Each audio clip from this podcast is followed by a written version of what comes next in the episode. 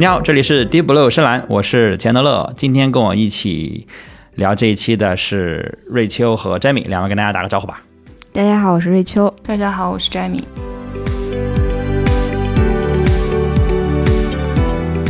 嗯，今天我们聊的话题是山姆，这是。最早进入中国的会员制仓储超市，然后最近我们呃蓝评测在做北京和上海的会员制仓储超市的评测，然后山姆直接夺下两个城市的冠军，这让我们对山姆产生了格外的兴趣，因为本身我们也是山姆的消费者，然后我个人也是山姆的常客，而且这两年感觉像山姆啊、Costco 他们都非常的火，火的跟之前完全不是一个量级，然后我们今天就展开说一说山姆。呃，但开始之前，我有一个问题想问瑞秋啊，因为瑞秋是我们这这个评测的这个主笔，呃，到底什么是会员仓储超市？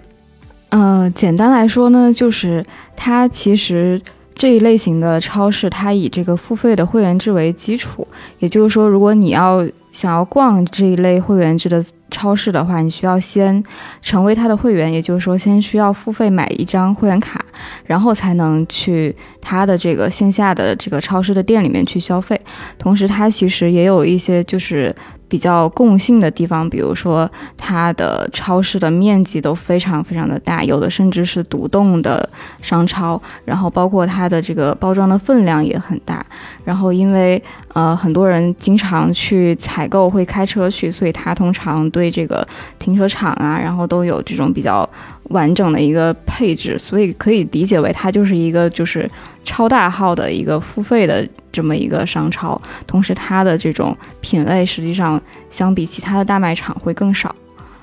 然后对，大概是这样一个类型的超市。嗯，你最早去山姆是什么时候？我最早去山姆的时候应该是二零二零年左右。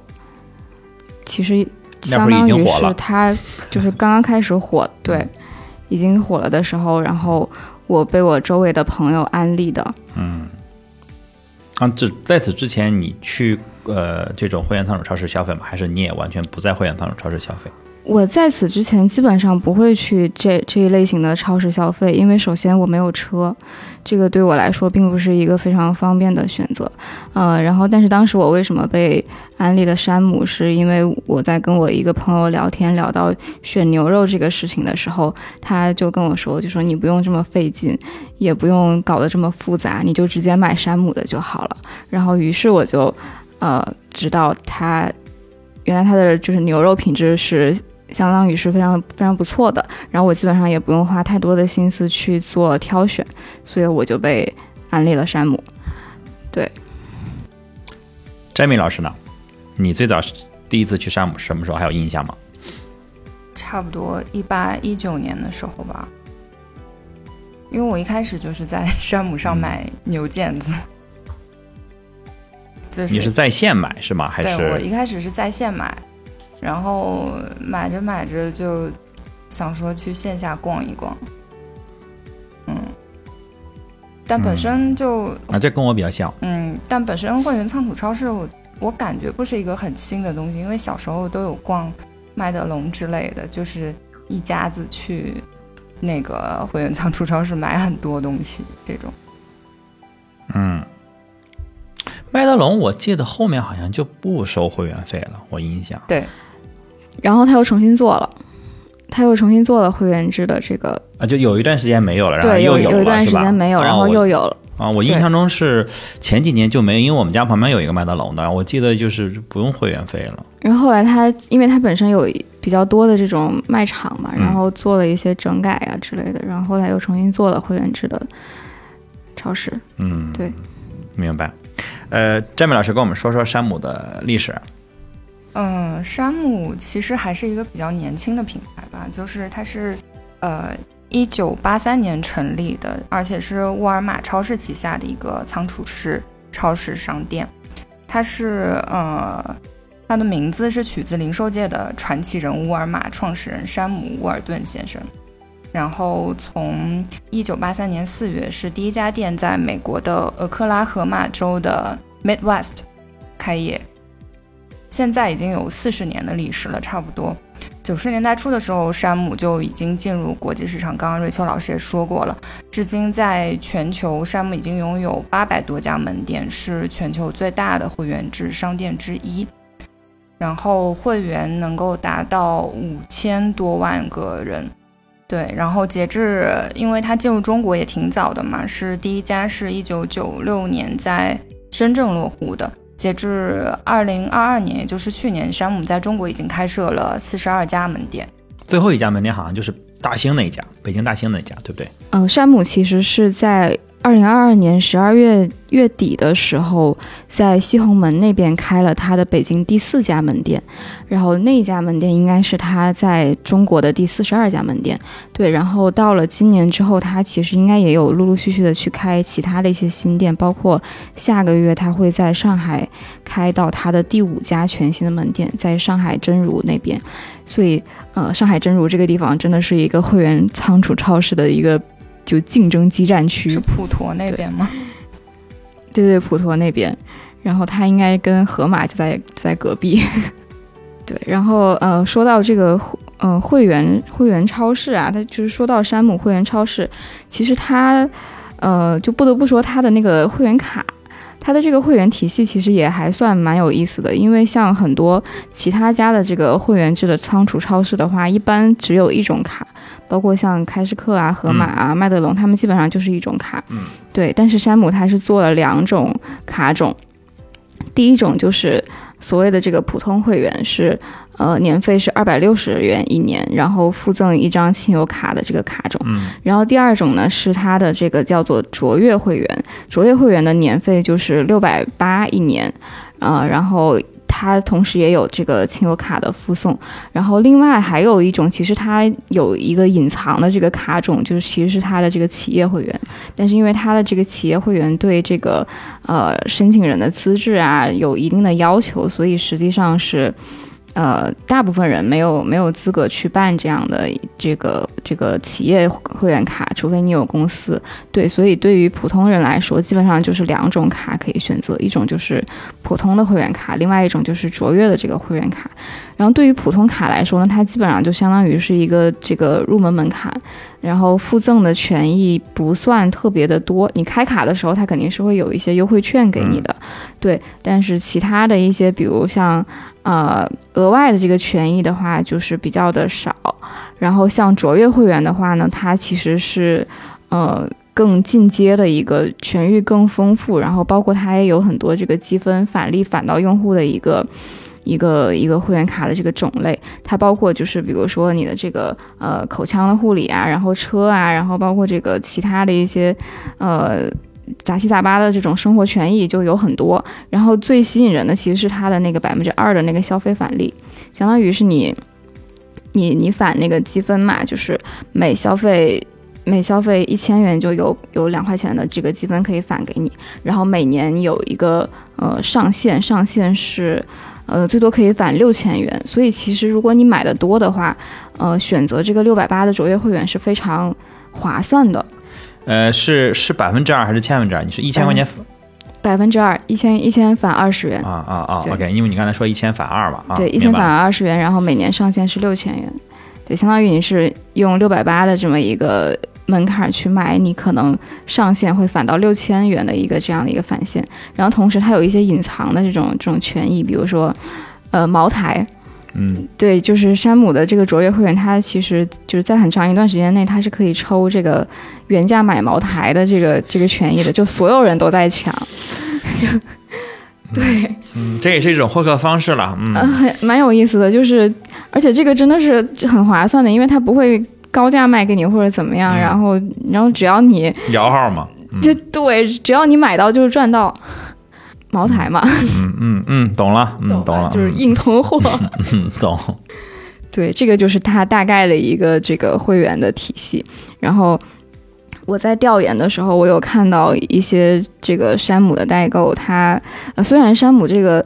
呃会员他是实名的，但是我不知道为什么有一些代购他可以同时办很多张。然后呃有一个采访里面就是提到一个代购说，他每每年花将近十万块钱去。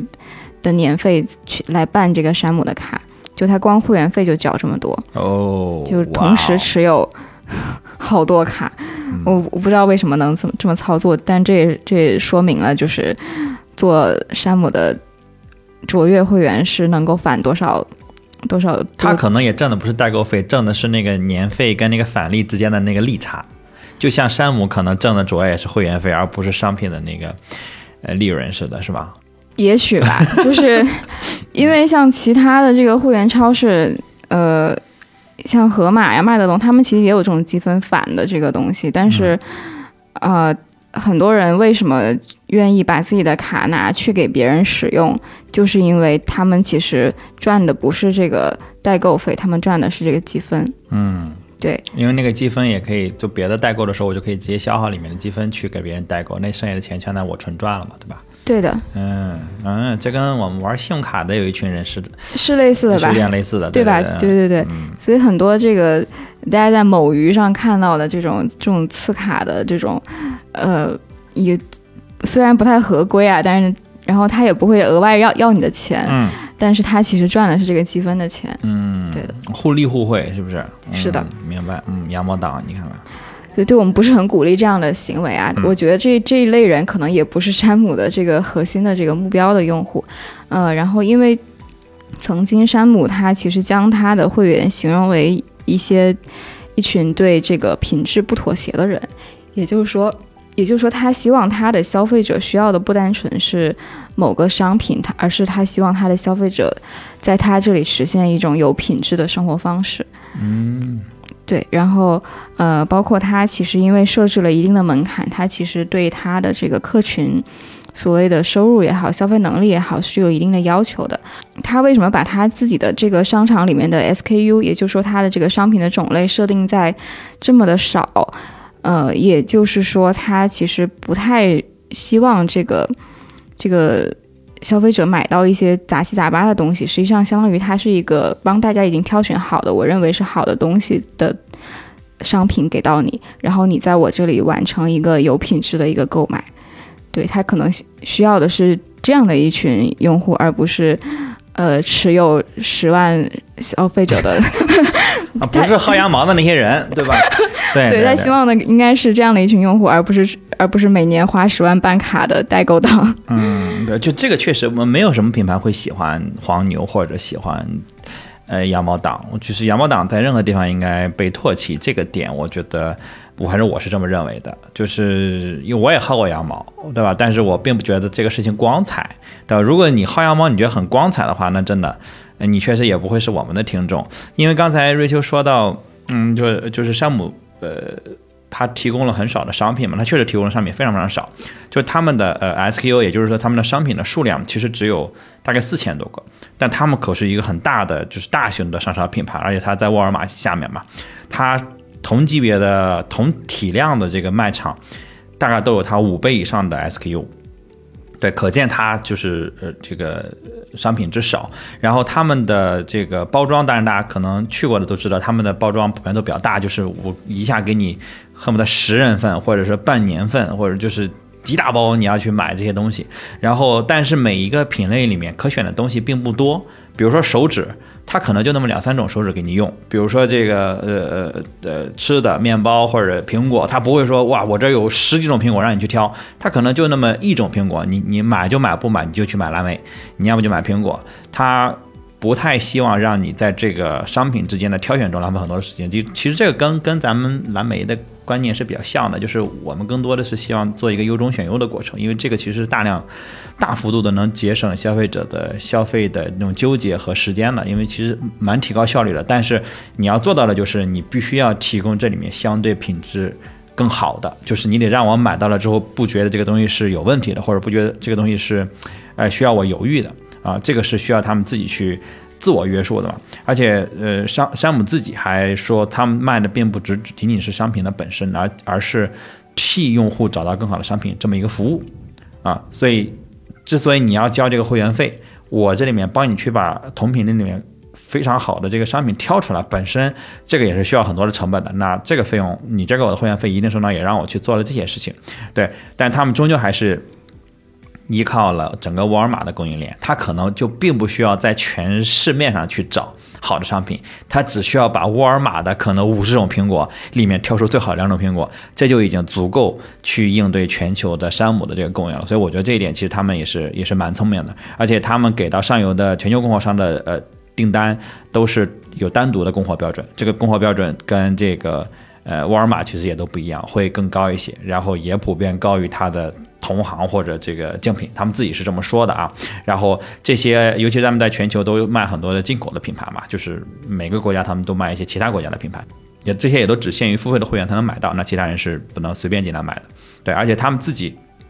也是类似于一个买手和供应链的一个关系。然后沃尔玛因为在全球的采购量是就是极其巨大的，这毕竟是世界第一。零售品牌啊，这个是毋庸置疑的。然后，呃，所以山姆其实对它的上游其实有很强的把控力，包括定价权，就是，嗯，我沃尔玛要采购多少，那这个价格基本上就是我说了算，而不是供应商说了算了。所以，呃，它也能直接去呃对接到最上游的品牌反，而完全的去掉了这些中间商的差价、成本，还有时间上的损耗，包括这个物流上的损耗。然后，呃，它的。因为这个沃尔玛的这个庞大的出货量，所以山姆其实去跟一些上游的品牌就直接出，呃，类似于他们自有的品牌的商品，就其实你可以理解为还是一种贴标，但。我是直接去跟最上游的品牌一起去，类似于联名去呃把控这个品质，然后把它变成我山姆自有的这个品牌，呃这个商品，然后他们整个的是控制控制能力会更强，然后呃品质也会更好，然后他们的进价其实也会更低。这个是整个山姆其实在商品的供应上用了一个一个策略，很聪明的一个策略。对他旗下的这个自营的品牌叫 Members Mark，嗯，对，也就是说这个品牌，呃，只要你看到这个。这个这两个词，它就相当于是它自营自销的一个产品，也就是说，除了山姆，你买不到它的同款，你没有办法在其他地方买到它的同款。比如说，呃，之前我有看到有人有人吐槽山姆的分量太大，然后说到这个沃尔玛超市里面有小包装的类似的东西，但实际上买回来之后，你会发现它其实不是完全一样的东西，它的这个可能呃口感啊，或者是其他一些什么细节，其实会有一些就是比较。轻微的这个差异，嗯，对，这个其实让我想到很多，就最近几年可能，呃，有一个有一种消费模式是蛮受人追捧的，就是我去找它的生产厂商。就是哎，我看到了一个品牌的什么东西，然后我就说哦，它是用那个代工厂做的，所以我直接去买那个代工厂生产的别的东西不就好了吗？就类似于这种呃所谓同款平替，但实际上，反正据我的观察，你根本不是一个东西，完全不是一个东西。即使同一个代工厂生产出来的东西也是不一样的，因为它的品控的标准不一样，它的质检的标准不一样，所以即使比如都是苹果或都是坚果。你买回来的两种坚果都是一个工厂生产的，它也是不一样的。因为我也看过一些专门去仿这些工厂的，呃，就工厂主问说，哎，你给 A 家供的这个东西，然后人家卖两千，你给 B 家供这个东西只卖五百，这两个东西到底有什么区别？他这个采访的人实际上是想钓鱼，说让他说出这些这个卖的贵的这个品牌是奸商，但这个老板没接这个茬，他说一分钱一分货的，呃，我卖给卖给那个卖给 A 家的东西，它就是更好。对吧？虽然我是一样的木材，虽然我是一样的这个看上去一样的工艺，但是我标准完全不一样，良品率完全不一样。我这边，呃，他两百块钱采购我，跟一千块钱采购，你想想，我能用同样的标准跟他生产吗？就其实这个东西根本就是，我觉得就是占小便宜的那种心思嘛。我觉得这种心思是，其实是我我非常我非常不赞同的。我觉得这东西是不对的。包括刚才瑞秋说的，其实连沃尔玛跟山姆供的同一个东西，它都是不一样的。对吧？你在山姆能买到的，其实在沃尔玛你都买不到的。哪怕非常确定是同一个供应商供应的，也不一样，因为山姆这边的要求会更高，标准会更高，它东西就是不太一样。但是确实，我对它的分量也是有问题的，尤其是你知道那种保质期短的，因为我们家就两个人，真的就是每次确实就是吃不完。啊，这个是他的问题，我们放到后面去说。对，这个我们后面 可以聊。对，但是山姆其实呃往回收一下，就是说到他们这个呃商品商品的这个整个把控，实际上他们就是留了一个留了一个点，就是他们认为别无选择就是最佳的选择，就是我用这种别无选择去约束我自己，然后我要给消费者提供最好的商品。因为如果不是这样的话，那这个口碑其实会未来会反噬我，所以他们在质量把控和这个呃品控上，包括选所谓这个买手上，他们会呃对自己约束越来越多，而这个也是消费者其实是更希望的，就是它是一种这是一种双赢，对，我的消费者交的会员费越多，其实你越应该去给我提供更好的商品，而不是应该糊弄我。啊。对，包括他其实自从山姆火起来之后，他最出圈的那些爆款也嗯都是他自营的东西，而不是其他你可以买到的那些其他品牌，其他的东西。对，呃，比如说他的这个烘焙的一些，瑞士卷儿，对对对，这种东西，然后还有一些其他的这种什么，尤其是吃的这个品类特别的多，然后其实实际上都是他自营的东西。嗯，然后呃，因为因为我们去其他的会员超市也看到有很多瑞士卷和麻薯嗯。等等，然后有过一些试吃，但实际上也是不一样的。嗯，是呢，你会发现，呃，山姆比较红的商品，你在其他几家就不点名了，其他几家仓储超市里面都有一样的东西，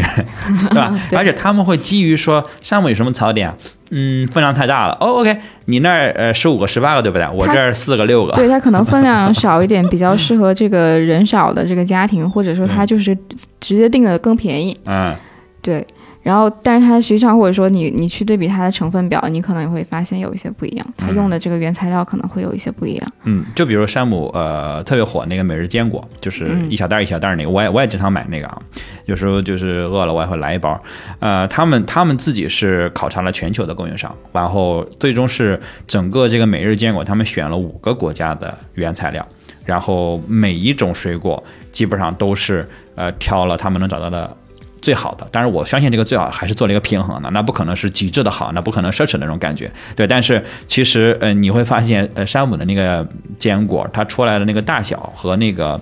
呃克重都是比较均匀的，就不会说这一包腰果大，那包腰果小，基基本上都是比较匀的。而且同样的水果，那同样的这个果干儿或者说这个坚果，都算是同品类里比较大的。就他们家的各种果都是你感觉稍微大了也好，这个大了以后，在吃坚果的时候，其实会有蛮大的差异的，就是你的口感上，你就会觉得这个可能更丰满一些。对，因为你吃那种小坚果，就是一旦里面那个葡萄干儿，嗯，都不说葡萄干儿了，就说一些，就比如腰果，有的真的比小拇指的指尖还小的时候，你吃你就会觉得我在吃。我在吃啥呢？我在吃瓜子皮嘛，就那种感觉是完全不好的，因为太小它就会太太硬嘛。对，然后呃，他们整个包括新鲜程度也是能呃有更好的保证，而且他们那个大罐儿，我我刚才来来的路上，我其实抓了一把那个九百克的那个大罐儿，呃，只要九十九。哇，这个真的，你上你就是上路边儿去称，去这个路边摊去称，我估计九十九你都买不了这么些啊。对，然后不过我还是比较喜欢他们他们那个一大包里面一小袋一小袋儿那个，因为那个不会坏。这这一大罐儿基本上我我我我每次还是会扔掉一个罐底子，就是吃不完，然后它里面就还是潮嘛啊。对，大概大概就是他们呃举一个坚果的例子去看他们在做这种事情上的一些一些执拗，就是你不可能说呃如果采购量小，或者说如果你没有对价格的控制能力，你根本不可能说这么多呃优质的坚果能做到这么低的价格。我们在呃调研的时候看到这个山姆会员商店的中国首席采购官，也就是这个买手的头儿啊，他自己说，呃，山姆在开发自有品牌的时候遵循两条原则。啊，我我是觉得他说的比较精辟啊，说正好拿出来跟大家分享一下。呃，第一就是行业中如果没有达到山姆满意品质的商品，他们就自己开发。第二就是如果某些商品或者某个环节利润太厚，为了给会员最佳的性价比，他们就会去也会去选择开发自有的品牌。也就是说，我把那个利润要削薄，或者我把中间商要去掉，然后我把这个利拿出来。其实刚才那个坚果就有点像，我感觉像第二种啊，第一种可能行业里面已经有好的了。对，然后但这两个我觉得其实都是哇，这就是非常凡尔赛的说法，对，这得就是非常的家门口有一棵枣树，有两棵树，一棵是枣树，另一棵还是枣树。对，就是就非常的凡尔赛。但是其实我觉得这个是对消费者好的，因为你足够的有自信和有能耐去干这个事儿。如果你真的能干成这两件事儿的话，那这会员费就真的很值。因为它的，就是我在调研的时候也发现，就是不光是山姆，包括其他的这些会员超市，它在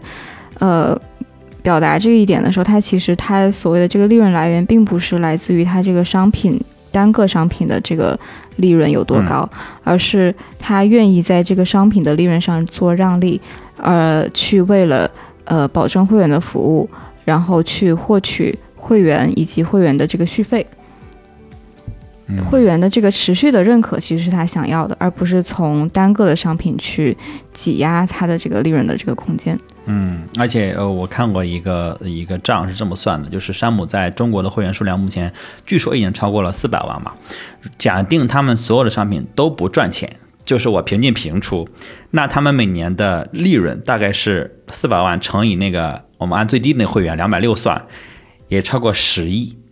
就是如果他的所有商品都不挣钱，他依然每年能剩下十个亿，这就这就足够了。这就很值了，是不是？但是十亿可能对他们来讲是很小的数字，但是肯定我是不亏的。那这样也能逼着我，或者说或者说 push 我去把这个利润去压得更低，以吸引更多的会员进来。那即使我不在商品上挣钱，我我相信它不是所有产品都不挣钱，对吧？呃，对，我不知道这个这个能不能说，因为我因为我知道开市客，嗯，我看到过他的一个数据是他的他对商品的利润是不超过百分之十四。嗯，是这样一个数字啊。这个数字我不是从开市客那儿看到的，我是从小米那儿看到的。因为小米的那个哎，所谓的百分之五的利润大概是这样，对不对？好像说说百分之五，这个东西就是雷老板他们一行人去美国 Costco 看过之后说厉害啊，牛啊，我们也要这样，然后给了小米这么一个定了一个调儿，或者说立了一个 flag 吧。但具体到底是不是这样，咱也不知道。对，反正这个开始，这是这是我看到开市客的数据的来源，在小米那儿看到。对，反正就是自我约束嘛。因为这个，我我大方的说出来之后，其实对于我的消费者来讲，也是一种很有吸引力的说法，对吧？对，我这个品牌以追求利润低为呃核心的卖点，但我其实挣的钱是你那个会员费。这个就是让人想到小米其实没有把这一点学去，他把利润压低了之后，那这不能。那如果真不挣钱，不只能自己吃了？我们不能拉踩啊！我们不能，我们不能聊山姆的时候拉踩小米。小米的用户，我们不能在我们不能在聊山姆的时候踩小米啊！我觉得我们踩 踩踩踩他们同行也就罢了。对不起，小米。但其实这一点在他们用户端的，就是在山姆的客户端的，就是反应也是很直观的。就他们今年刚好是四十周年嘛，然后呃。美国这边的网站，它就呃有有展示一些，就是他们呃可能嗯几十年会员的一些一些话，然后就其中就有一个会员说，他说 Our Sam's Club membership has always paid for itself in value and money saved，就是他觉得这个山姆的会员呃是就是。他的这个会员费是非常值得的，因为他在这里既省了钱，也获得了比较好的品质的商品，这个是非常直观的。嗯，这就是这就是企业的目标跟消费者的目标统一了，就是企业当做的越来越好的时候，消费者也能获得越来越多的权益。那这个时候，这就是一个滚雪球，这就是对吧？一加一大于二的这种状态，这可能就是最双赢的商业模式了。就这应该是很多企业家会去追求的，企业会去追求的这种商业模式。对，我不用去，哎，想着怎么去偷一点利润出来，而是我是想着怎么去让利。但我我这种想法还能让我挣到更多的钱，这真是非常非常厉害。嗯，对。然后山姆本身，刚才瑞秋也提到，呃，所有的仓会员仓储超市，其实，呃，因为它一般都开在城外嘛，就是不管是中国还是欧美，它一般都开在城外。呃，那大家一般都是开车去去采购一个。呃，一周甚至一个月的这样的这样的一个状态，所以它一般来讲都是本身它面积比较就比较大，然后它的停车场也都比较大。呃，我一般在北京主要是去那个顺义的那家嘛，对。然后最近因为就是最近两年两三年，因为它非常非常火，所以呃，如果你在一个比较日常的时间段去，那停车真的是非常非常费劲的。纵然它那个停车场其实已经相当的大了，但是依然非常非常费劲。如果你在周末去，就是别去，就是周末就是别去。我跟你说，就是不要去。我就是斗胆去过一次，真的在停车场堵了四十分钟，然后我就是出来了，我放弃了。就是我，而且我进去之后我就放我就放弃了，然后我我就放弃了之后，我依然四十分钟我才用最短的距离逃出来，这非常非常的可怕啊。嗯，但是我觉得就是说，它呃，作为这种会员制的这个超市吧，它其实除了这个商品本身有一定的这个吸引力，其实它的这个线下的体验也是它比较有差异化的一个地方。就是它逛起来的那种，就它之所以出圈，实际上很多人 当时很喜欢，我经常在小红书刷到，呃，山姆采买视频，超级多。然后就实际上这个这个体验，我觉得。是是它的这个营销里面很重要的一个场景。嗯，然后大家可能会就是我不知道为什么会有这么多这个这个消费场景的这个视频出来，但是每一次刷到我还是会看，因为我也还是会觉得好有意思啊。就是那个我我我能理解，就是就是那种买感哈，因为嗯我们已经被电商惯坏了嘛，就是我们习惯打开门的时候，门口放了京东、天猫。拼多多的包裹在门口，但其实我们真的想想，我们在超市就是对于整个购物车的那种体验，可能真的是小时候才有，就是跟了爸妈才有。然后你成年之后，或者你独立生活之后，你有我相信可能有些朋友就压根儿没有过这种体验，因为它跟宜家还不一样。就宜家你可能去买一台大件儿，你还是推着，但是，嗯，那个幸福感有吗？嗯，有，但是它也伴随着一些你还要自己组装的痛苦。但是你在超市买回去的东西，它撕开就能吃啊，它是它就是一个很直接的，呃，正反馈的幸福感。这个时候，如果你自己推了满满一车东西，其实我觉得这种，嗯，那种那种满足感，其实确实你在其他地方很难体验到，因为你去一个比如小超市，其实你就买了两三件东西，你提溜就走了嘛，你甚至连袋儿都不要，呃，那种满足感是比较短暂的。但可能这样的仓储式超市给你的满足感就，呃，非常的不一样。因为我我一我突然想起来，在那个 Modern Family 摩登家庭里面有一期，呃，就是律师那一家，呃，那一对 gay，然后呢，这个其中有一个人，呃，我就不讲太深啊，就是从来没有去过仓鼠超市，他应该是 Costco，我印象中啊，不是山姆，但是不重要啊，就我们在说这个消费场景嘛，Cam 他从来没有去，对对，Cameron 跟呃另外一个叫什么来着 Mitchell 要，，Mitchell，接着说吧。对对对，然后呢是这个是是其中有一个人没有去过，另外一个人非常喜欢，然后他就是被强行拉着去了之后，他们买了几辆车，就觉得哇，为什么我们就是。不，所有的东西都在这儿买呢。然后光尿布，我印象这就买了一车。然后就是孩子根本使不了那么远尿布，就一个孩子，光尿布就觉得好便宜。然后买这那的，说连我印象中说连棺材都想在这儿买，因为看到了卖棺材的，就是觉得那种满足感，你就想，嗯，但是我我觉得一一个美国人，他他应该在剧里面已经有四十多岁了，没去过这种超市，可能也说明他们家里是极其有钱那种，可能是佣人来就买这种东西，但依然是有这种满足的幸福感的。我觉得对于我们来讲，可能落差会更大，因为咱们电商更发达。呃我我觉得还有一个区别，就它跟那种大卖场、大超市的区别，就是你你如果真的是去呃沃尔玛或者是其他那种大超市的话，你其实挑起来是很费劲的，因为它 SKU 太多了，就说白了你还是要挑。嗯然后就是有一种就是呃很很纷乱的一种感觉，嗯但你到了山姆之后，你那个感觉就变成了，就是可能每个品类真的就是变成只有一到三个的时候，你会好好的审视它、体验它。只有 yes or no，对吧？没有说啊该买哪个，基本上没对太有这种情况。对，而且我超级喜欢看大家去山姆挑肉的视频，就有有有一些肉你去晚了是没有的，然后就而且也剩的也是不好的那些、对对对，呃然后每个部位就是、呃它的那个雪花啊什么的，就如果碰到好的就会停留下来多看几眼。嗯，你的生活确实是听上去是很寂寞了，嗯。嗯，但它其实也有创造很多这种场景去让大家体验了，就比如说它那有有那个电钢琴的那个体验区，然后还有那个露营的那个体验区，然后包括还有那种什么 VR，、啊，就还蛮好玩的。对，我每次，去都看到有人有人在玩，嗯，嗯，而且不只是小孩儿，对对很多成年人在那玩儿，然后还有什么测血压，嗯，然后对，每个每个人过去之后就就是伸胳膊测一下，就这种互动式的这个场景还是蛮多的。对，那那个我想问一下 Jamie 老师啊，因为因为 Jamie 现在生活在墨西哥嘛，你现在在那边逛过山姆了吗？我还没，但是这边山姆还挺多的，就是比我想象中要多。大概嗯，因为我没有在墨西哥城嘛，我在瓜达拉哈瓜达拉哈拉，然后这个城市对，你现在自己还读不顺这个城市是不是？对反正这个城市大概有八九九家山姆会员超市，嚯、嗯，然后市中心就是比较靠城中心的只有一家，因为可能它这个呃建设的条件也是有一定要求啦，然后比较多集中在啊。呃西北西边吧，西边因为也是比较富裕，然后呃这两年发展比较快的区域，然后也是呃社群就是社区比较密集的一个区域。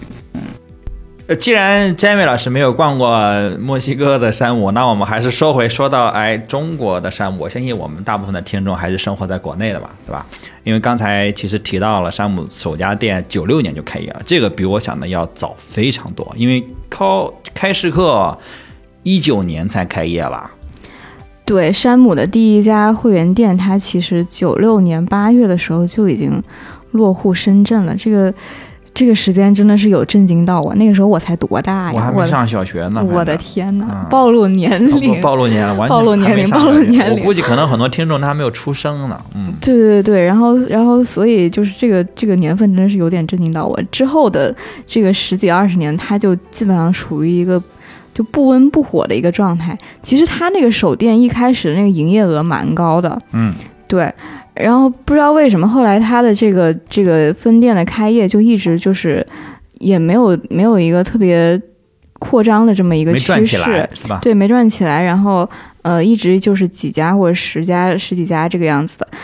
然后直到二零一九年的时候，国内的这个会员仓储超市才迎来了一些转机。在一九年之前。呃，除了山姆，其实也有其他的一些品牌尝试过会员超市这样的模式，但是基本上都处于一种不温不火的一个状态。嗯，然后到了二零一九年，有一个什么事情呢？就是就是开市客过来了，那开市客在上海开了第一家店，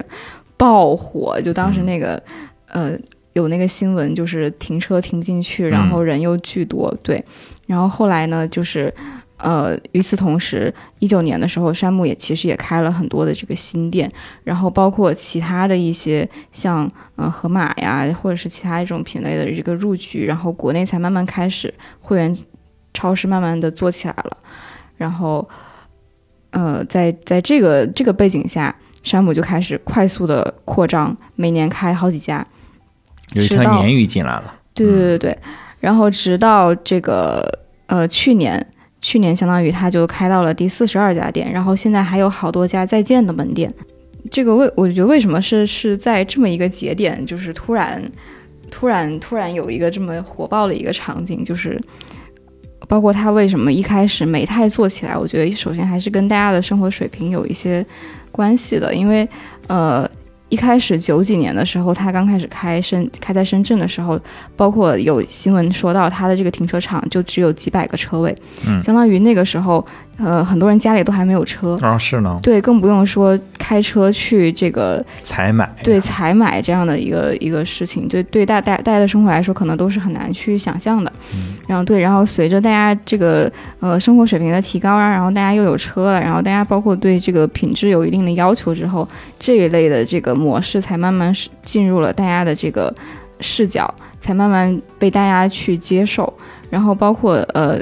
这个之前也有一个，就是应该是一个大学教授，他曾经说过，就是说他说在美国，其实，呃，会员超市这个这个模式其实是人均的这个 GDP 达到一万美元之后才会慢慢的开始有的，对，然后呃，所以一开始可能九几年，包括零几年的时候，这个事情没有进入大家的视野也是比较正常的，嗯，对，所以我觉得本质原因还是因为大家生活水平的提高了，对，然后呃，包括。最近几年，其实这个线下的商超其实是有一点点、有一点点衰退，因为同时有这个线上的这个电商，包括天猫啊、京东啊这种渠道的这个打击，然后包括这个社区团购的一个打击，然后还有疫情的冲击，其实呃传统的超市其实是在慢慢的这个下滑，但山姆却异常崛起。可能有大家因为疫情比较喜欢囤货的原因，嗯嗯，可能有这个养成了囤货的习惯，就认识到了囤货的必要性。如果不囤货就不能说了。然后呃，但是呃，但是，哎，我一直其实想说啊，就是社区团购这个东西啊，我从来没有，我从来没有呃。使用过或者说体验过，我也一直在默默观察他们。我我一我我找不到那个场景啊，就是我不知道什么时候你会想说社区团购，而且说实话，我也我跟你说，我跟你说，我们社区在团什么？嗯，我们社区经常团山姆同款和山姆分装。哦，分装哦，分装分装是一个他我们社区团购很重的一个。那谁分呢？代购分吧，我猜，因为那个戴手套吗？反正我肯定是不，我觉得这种肯定是不 OK 的，就是，呃，对呀这肯定是不 OK 的。就是他可能有有一个团长在做这样的一个事情，然后同，但是你其实首先你没有办法确定他那个东西真的是山姆的东西。啊，对，对啊，他说是山姆同款，但是首先你没有办法确定，其次是这个分装的流程，我觉得很不 OK。是吧？嗯，尤其是食品，可能就是尤其是几个很多几个疑点。大妈或者大叔，我跟你说，就跟那人往地上扔啊。对，但是我们那个社区团购群运营的异常活跃，然后大家也买账，有一些人买账，。当你说我们社区的时候，你你你想的是一个微信群是吗？我们当时我们那个社区我，我是怎么注意到他的？就是因为他在那个。呃，它它是怎么组织起来的？我我可以简单说一下，就是我常去的我们小区旁边的一个奶站，嗯然后奶站因为它有那个特殊渠道嘛，它的那个牛奶肯定是比呃像一些超市啊什么要稍微便宜一点点，对对对然后包括有时候会有活动什么的，嗯对。然后我们那个奶站的那个店长呢，就突然在疫情期间做起了这个社区团购，嗯，然后他就在他那个门口贴了一个二维码，我是一个见到二维码就想扫的人。我见见到群，我是一定会就是潜水看一看的那种那种人，然后我就他太潜水，寂寞了，我潜水潜了好长一段时间寂寞了。但他真的有在疫情期间帮助到我，就是就是，呃，你买过也就我我没有买过，但是啊我当时觉得是，如果我真的买不上了，我还有他，啊，就是还好备胎。信息对托底对备胎，对。啊，但因为我们那边没有封的很严重，啊，所以最后没有用到。因为我知道上海那段时间基本啊，上很多人就是 靠团长嘛，我当时就是是是是很想抓住一个团长，啊。出于那样的心理。哦，我我从来没有，我从来没有，就是我我们我们也被封过，但是我到那个时候我也没有想过社区团购，我我我就是说说实话，打心底里不信任，我对人是很难信任起来的但是这个我又想到就是呃一个事情，就是也是一个上海的这个网友，他曾经说到，就是没有想到那段时间就是能买到的最便宜的竟然是山姆，啊，有过这样一个，因为山姆那个时候没有涨价，是是是，对然后哦这个很关键。对它配送啊什么的又嗯还可以吧，嗯。对，呃有没有良心？就是在这种时候对对对看嘛，就像那个宜家的很经典的，下了雨之后雨伞降价，这个有没有良心？就就往往往出现在这种大的小的危难危难里面。这 Jamie，你有你社区团购过吗？我 没有，啊、我就是很怀疑，我很啊。对啊，就是如果不是自己买的，我就充满了怀疑。OK，那那那那咱们没什么好碰撞的，我们三个人都对的，两个不买的，一个一个是潜水的当备胎的人渣，我们我们完全没有碰撞啊，我们就都不是他的目标用户。就是我我我我是很难信任人的，我我更信任机制而不是人。呃，包括尤其是吃的，那必须得是我自己亲自买了才行。我我不是我自己买的，我完全经了另外一个陌生人的手，这个事儿我完全受不了。因为我家小时候是做这种嗯小商品生意的，我可太知道里面有多少可能的猫腻了。对，就是食品这个安全，我不可能放心的交出去，啊啊，我们就跑题了，我们往回说，往回说，话筒交给瑞秋。我有我有一个亲戚，就说到这个，是我有一个他想继续跑题 因为因为跑题的亲戚是学食品安全的，嗯然后他是山姆的忠实会员，啊啊，这是很重要的背书啊！很能说明问题了。真的，这个他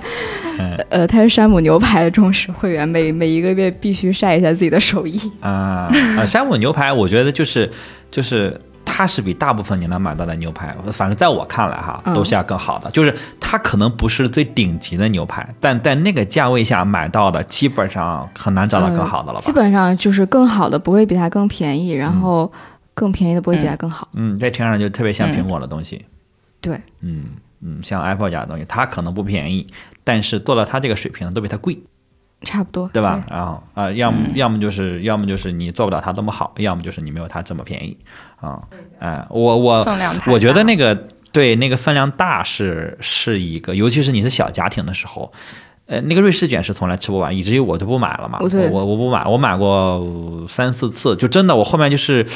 我有点过不太去，因为他要求好像是两天还是三天吃完，两天好像吃完，不可能的啊，那得那多少糖啊！我这我我还健身，不可能一次一一次吃一个我都不就就就腻了，就虽扔了嘛。然我我看到有人把它冻起来，然后再就放的比较啊久，冷冻是吧对对对，啊分装嘛，那然后分装冻，但是那样的话，我觉得就就不太一样了，啊，不好吃了我。就不太能接受、那肯定是很不一样。就是冷冻是对一般的面包就还好，但是山姆的那个瑞士卷，它其实里面是有馅料的，而且就嗯加上它湿度比较大，冻完之后就口感肯定是不一样的。就变成渣了嘛，就是水变成冰渣之后，它就把那个东西刺破了，然后再吃的时候再化了冻，你就会觉得要么就散，要么就是柴，反正反正不好吃了。我基本上就扔了，我就扔过几次之后，我就心里就觉得。呃，不不太对，包括那个坚果也是，买过几罐之后，我就开始买那小袋儿了。虽然算下来它，呃，就是单位价格变高了，但是我不会浪费啊。就是它一次就一小袋儿，我肯定是能吃掉的。那一大罐儿开完之后，后面慢慢的就不好吃了，你就不得不扔掉。对，这个这个确实是它的一个一个一个槽点。另外一个槽点就是，就现在人真的太多了哦，这个可能不能怪山姆，但是呃，逛起来真的是非常的不爽。然后而我就是一个非常难早起的人，所以那些说啊八点钟来啊，体验过一次，体验过一次非常好的体验。八点钟去几乎没有什么人，就是零零散散的人，然后停车场基本上随便停。然后我九点半走的时候，停车场已经开始排队了，但是我顺利的出去了嘛。但是体验非常差，因为我一直没睡醒，就是整个的那个逛的体验一点都不幸福。然后我基本上就是买完我想买的东西马上就走，那个那个肉什么你也不用挑，就是满的嘛，那柜子都是满的，哎，拿上就走都是最好的肉，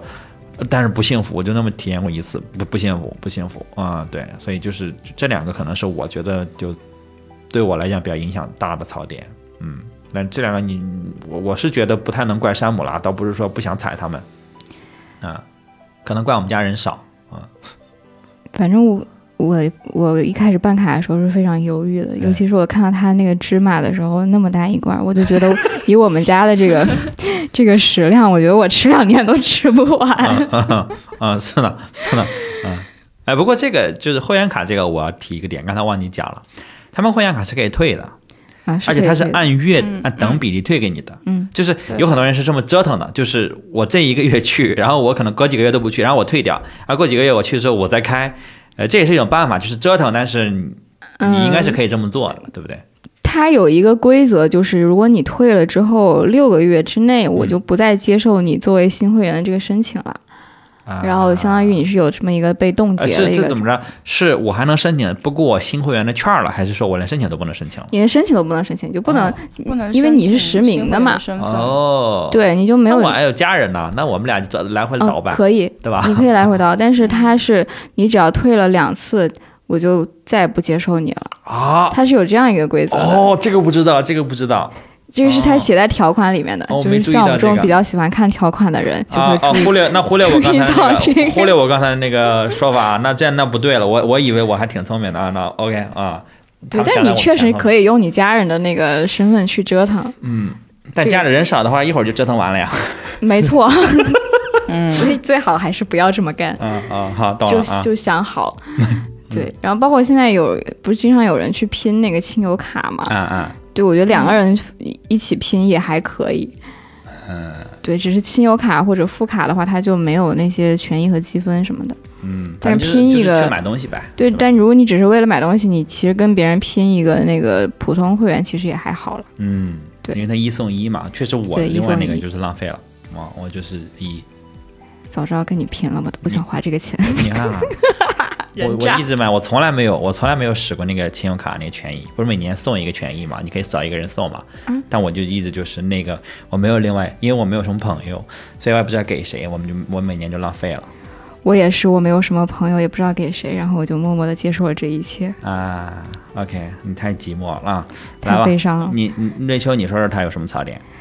他槽点其实跟我跟你的那个点其实是一样的，就是一个就是量太多，嗯然后就是因为本人没有车，嗯，然后有一些这也要赖山姆啊？这不赖山姆赖我，啊赖我，然后有一些东西他必须要线下买的话，我已经很久没有吃过，我很久没有去过了。但是山姆跟京东的关系很好啊，你可以在山姆、但有的东西你还是没有办法那样那样买，然后他极速达也不送。那个它不是在市区里面有很多配送点嘛？就是你不需要离它不是所有的东西都能都能啊，那倒是，那倒是那个地方的。啊，那倒是对，但是我觉得现在基本上是能满足我的需求的，因为那些东西我也不怎么爱吃，就是尝个鲜我是 OK，但是我嗯不会常、常规性的去购买，所以现在极速达基本上可以满足我的诉求。嗯，对，嗯，詹伟老师，啊，我其实觉得没什么没什么太大的槽点哎，就是啊，嗯、因为我觉得，你成白莲花了是吧？因为我我觉得就是。因为反正就是量大会是一个问题，但是如果量嗯大，我就觉得说买回去如果吃不完就很浪费，然后我就不会买了。我会从我自己这边嗯解决问题。嗯，啊，你会反思自己是我的问题。嗯对，，因为那确实吃不了嘛，那么多瑞士卷。嗯现在确实也是，如果是量太大，我觉得我吃不完，我就不会买了。嗯，我买过他们家烤鸡，我们两个人真的是吃了一整啊，这种东天，西我就属于 吃了一整天也没有吃完那个烤鸡，再也不会买了。对，都有点吃伤了，然后觉得还剩半个鸡。我真的会吃伤了。我记得我有，我当时就是去年的时候，因为当时囤货嘛，然后我就想，我就我就在扒拉他们那个那个列表有什么嗯值得囤的东西，然后我就囤了他们那个贝贝南瓜，因为那个东西很好放，嗯就可以放很久。嗯嗯然后现在就是我再也不但想吃是那个量太大了，嗯嗯哦，我还想加一个槽点啊，这个也可能不赖山姆，就是我其实尝试过非常非常多山姆的各种零食，就是各种啊进口的他们自己品牌的零食。我讲真，我从未找到过一个可以让我复购的零食啊！你跟别人真的很不一样哎。啊，对，不是，我也看小红书，我也去搜，就是不是大家有推荐的嘛？我我照着买了，然后我也自己通过我自己的一些判断，因为我觉得我还蛮有这个选品的直觉的，我去买买了很多，真的，我们家有非常多，就是。真的就是吃了一半，就是完全是哎不好吃，但是这么大一包你不吃是吗？然后我们就两个人就吃一点吃一点，但真的吃不下去，这个是我。非常抗拒的一个点，就是嗯因为我不太爱吃零食，我只要吃零食我就一定是买小包装，所以它的包装一直没让我下得了手。啊，真的就是我就是怕遇到这种这种一大袋子，然后你打开之后还是膨化食品，你知道吧？就是它就很容易就变潮嘛，吃不动啊，嗯然后也也确实我不好吃，也不知道，也就是有有可能有些朋友转在在朋在那个评论区可以说一说，你觉得山姆极其。呃，应该吃品尝的零食，也可能有我没有没有碰到的。我真的我是发自内心的求问，全都浪费了，全都浪费了。就我从来没找到一个都没有。但这种东西会出现在我们家过年的时候的那个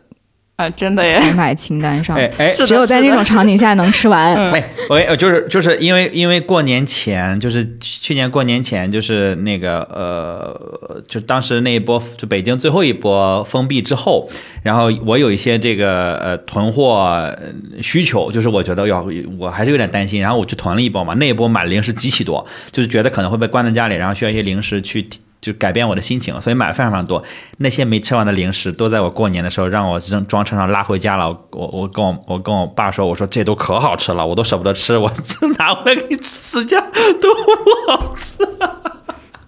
都 都不好吃。一一个人渣的 一个人渣的作风，因为确实就是那会儿正好就过年了嘛，然后就是对没有浪费，反正都都给我爸了啊。是个不错的策略。哎嗯，那我们要不顺便说一说大家最喜欢的山姆产品吧？我就我就只有一个，就是我就只有一个，我先说，所以，哎，他们家的苹果非常好吃，这是一个意外的收获。但他们家的苹果真的是我在北京吃过的最好吃的苹果他们家水果真的很不错，我的那个清单里面也有一个，也有一个山姆的水果，哦，他们家苹果棒极了，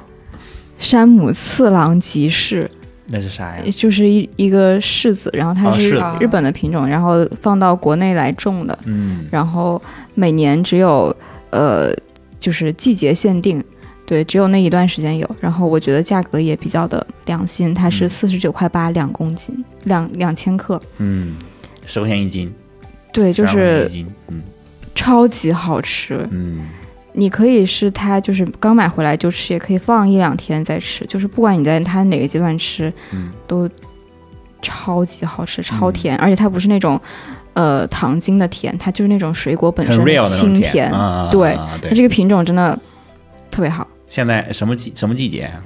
秋天的时候？OK，对。离现在比较远的时候，嗯，啊我我那个苹果真的是我意外的收获，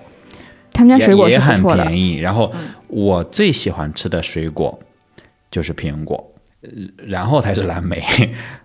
但是蓝莓一般要放在酸奶里才能我吃很多，然后干吃的话我也吃不了很多，我觉得它会变色后面。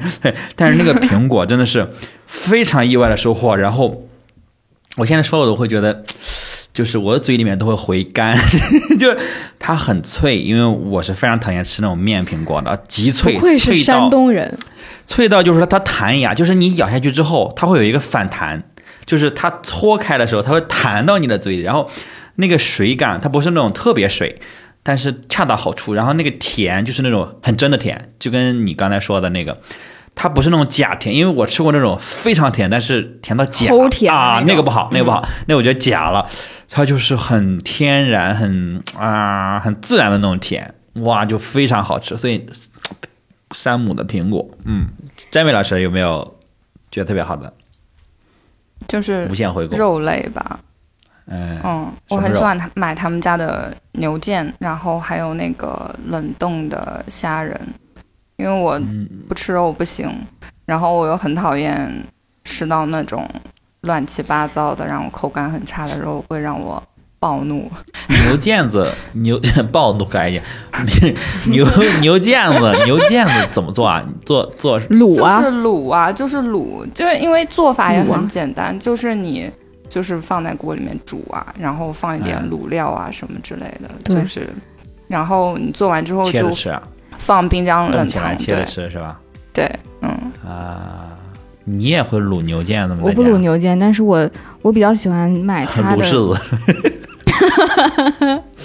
就是我跟 Jamie 老师有有有一点就是我很同意，就是我不喜欢吃到那种乱七八糟的肉，对，就很气啊我。觉得，我我我觉得就是，我觉得在北京吃饭，就是因为像我们这种这种独居的，然后又很懒的人，我真的觉得点外卖吃不到什么好东西，啊啊啊！对吧？嗯然后如果不是只限于北京这，是真的，嗯，但是北京尤其严重，他愤怒了，他在我面前愤怒了。是的，是在的，北京真的尤尤其严重，就是你你不买到一定价格，你是吃不到好的材料和口味的，嗯。就是北京外卖真的太差了。嗯然后，但是山姆有一些就是，呃，除了它的肉，它还有一些就是已经帮你调好味道的一些这种半成品或者预制品或者冷冻的这种东西。嗯然后你基本上不用花太多的时间去处理，嗯你只要把它呃加热或者扔进烤箱里面，或者稍微煎一煎，然后它的这个就就比你要点外卖强很多。而且你就是算如果你下来性价比你算起来比点外卖强多了，就是哦它有一个啊，还有一个那个产品叫什么来着？我要看一下我的那个订单。嗯，就是他咽吐沫了，嗯，大家都听到了，他咽吐并没有沫了。就是呃，比如那个日式牛肉拌饭的那个那个牛肉装包装，它就是、啊它其实跟那个呃，就是什么吉野家之类那种牛肉拌饭是口感要好很多。嗯但是算下来，其实是比你在外面买要便宜的，而且它的肉比那些都要好。嗯嗯嗯，对，而且非常方便。这个东西你只要把它扔在开水里面煮八分钟，然后把它浇在饭上就 OK 了，超级快手，就非常适合我们这种懒人。现在咽唾沫的是我，我们话筒特别好，所以大家能听到咽唾沫。但是我确实没有吃晚饭，这会儿已经晚上十点了，我现在在这儿听对面饿了。对 非常方便，就是因为你你做中餐，然后如果你要自己煮这种这种饭的话，你是需要需要一些时间的。嗯如果你是从一个牛肉到牛肉饭，你你做过那种牛肉饭的人都应该知道，这个就是这种牛肉其实很难控制火候，对搞不好就柴了。对就是它不可能不熟，但是肯定会老。然后你那个料汁你调的那个比例，这你可能调不对，但这个就是你只需要八分钟，朋友们。然后我给你告告诉你们它是什么价格，我感觉我现在直直播带货，它现在是七十五块九六份装，然后除一下每一份多少钱？一份就是十二块钱嘛，十二块五。对，你的数学非常好。对，然后如果你去外面买，你不管是外买外卖还是你要去堂食，你基本上不可能用十几块钱买到这样，质量的牛肉，不可能，绝无可吧，能。四十块钱可能搞不好能、对，能有这个分量，但是品质另说了。是的。嗯然后还有一个我我很喜欢的，它的那个就是呃半成品是它的，上链接，这个我不知道为什么，因为我前几天我在看吃企鹅吃喝指南的时候，我发现这个在他们的黑榜上，我不理解，我要为他证明。这个是意式风味牛肉大卷，就他帮你调好的那个这个东西。你不，你得说出来，你不能给我看。呃，我们好多人在听呢。嗯，它里面加了那个芝士和一些那种香草的那个那个调料，其实它是它是帮你调好的，然后你只需要把它放进烤箱或者煎就好了。嗯，呃，非常简单，不需要做任何的动作。嗯，烤箱二十分钟，或者是稍微煎一下，煎一面或者两面都其实都可以，看你的火候掌握。然后它是，我看它里面有。它用它用的部位是吸冷的那个部位，然后古斯牛肉加马苏里拉芝士和意式混合的香料。他真的要都读出来，他确实很喜欢这，能看到。真的很难描述，它就是一种奶香，你知道吗？就是肉的那种。但是那个芝士带来的奶香吧，也有也有。对，所以那个企鹅吃喝指南就吐槽它不应该加那么多芝士这个，但是我觉得还好，就是比较符合我的。那得看，那得看，就是每个人口味就是不一样，对，看你喜不喜欢。对他们可能，嗯，但是我觉得一个是刚刚好的，嗯，呃，吃两个可能会稍微有一点点腻，但是，呃，如果你的那个食量不是特别大的话，一个就很好。一般啊，对于呃所谓美食有更执念的，或者说更深的研究或者执念的人，他会往往更追求所谓原味，就是调味，他可能就会觉得调味的都是不好的，所以我觉得可能是这个原因，可有可能啊，对。所以这个牛排就牛排，不要惠灵顿牛排，就别加那些乱七八糟的，就给我生肉，然后一点点盐。但实际上，你买它的肉也能达到这样的效果啊。对他们家牛排，我觉得是没问题的。我我我逢去我还是会拎我拎回来，当天晚上要吃的。只是只是这个分量大嘛啊。对，就是就是像我们小家小家庭或者是单身狗，就需要做一些分装的动作。嗯，但它基本上也是不需要做太多的调料，就直接。不管是煎也好，烤也好，随便 whatever，就是加一点点那个黑胡椒或者盐就好了。嗯，啊，我我额外也说一个，就是不能算好物啊，就是，嗯，山姆因为也有那个电子产品区嘛，他们经常有一些电子产品，甚至比如像 iPhone 这种硬通货，呃，包括一些什么耳呃耳机呀，然后电脑啊，或者这个音响之类的，经常会有一些奇葩的特价。就是呃不要钱了那种，就是你在京东什么外面完全买不到那种价格，经常有一些。我前段时间有看到 B&O 的音响，包括 BOSS 的音响之类的，就是降到一个啊。这个其实他们隐藏了一个，就好多人不知道，还有它的那个全球购其实也蛮便宜的。嗯。然后还有就是我前段时间看那个电钢琴的时候，发现山姆的电钢其实也也是便宜的。嗯。而且它的那个型号是，呃，我不知道他们是怎么谈的，就是别的地方好像卖的很少。特供。要对，有可能是，然后在在它的那个本身的那个品牌下面，好像这个这个型号是，就是不是它主打的，也是一种价格保护。但是在山姆是主打的，对，而且山姆它其实是，呃，有一些酒店它有特价的。哎，这个在北美还蛮蛮多的，因为北美这边的山姆，它其实就是会员是跟一些旅行机构有折扣的，然后包括。有飞机的折扣，然后还有就是其其他的一些健身房的折扣，嗯，就是它其实是跟线下的社群或者说线下的这种呃其他的一些购物需求这个很会玩啊，嗯，国内也有了吗？有，虽然它那个酒店不是非常多，但是是价格是不错的。这个是新鲜的，嗯，这个对我来讲是新鲜的，嗯。嗯，我正在看了，嗯，还也也是有一些不错的酒店的，对吧？而且它的那个酒店不是那种很奇怪的，或者是怎么着，就是有品质的酒店。有奇怪的，但是有好的，嗯嗯，有有是有不错的酒店的，是有不错的。我住过的酒店也确实是有奇怪的啊。我我我我会把所有的民宿都会认为认为他们是奇怪的酒店。我我对民宿是有呃是有偏见的。嗯嗯，是有不错的酒店的。哎，这个这个还是可以期待的。嗯，所以这个还，嗯，期待他们在旅游的复苏里面，在这一趴多那个努努一把，这个是我觉得是很有潜力的。OK。那我们这个嗯是这样，就是确实聊了聊了也比较饿了，我们不想继续聊，我们准备吃饭去了。那个我们今天差不多就收在这边啊，有但是特别希望朋友们能在听到这儿的朋友们能在评论区跟我们有一些互动，你可以点出你最喜欢、觉得无限应该回购的山姆好物，或者你觉得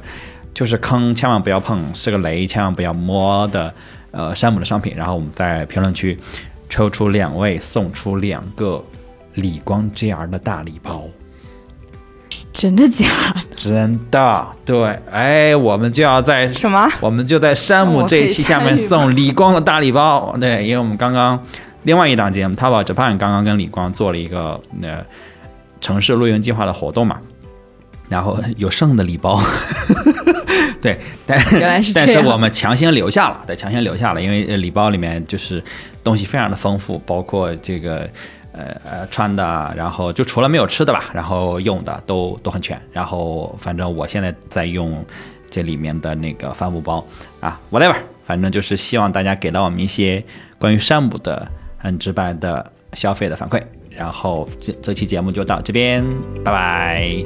拜拜，拜拜。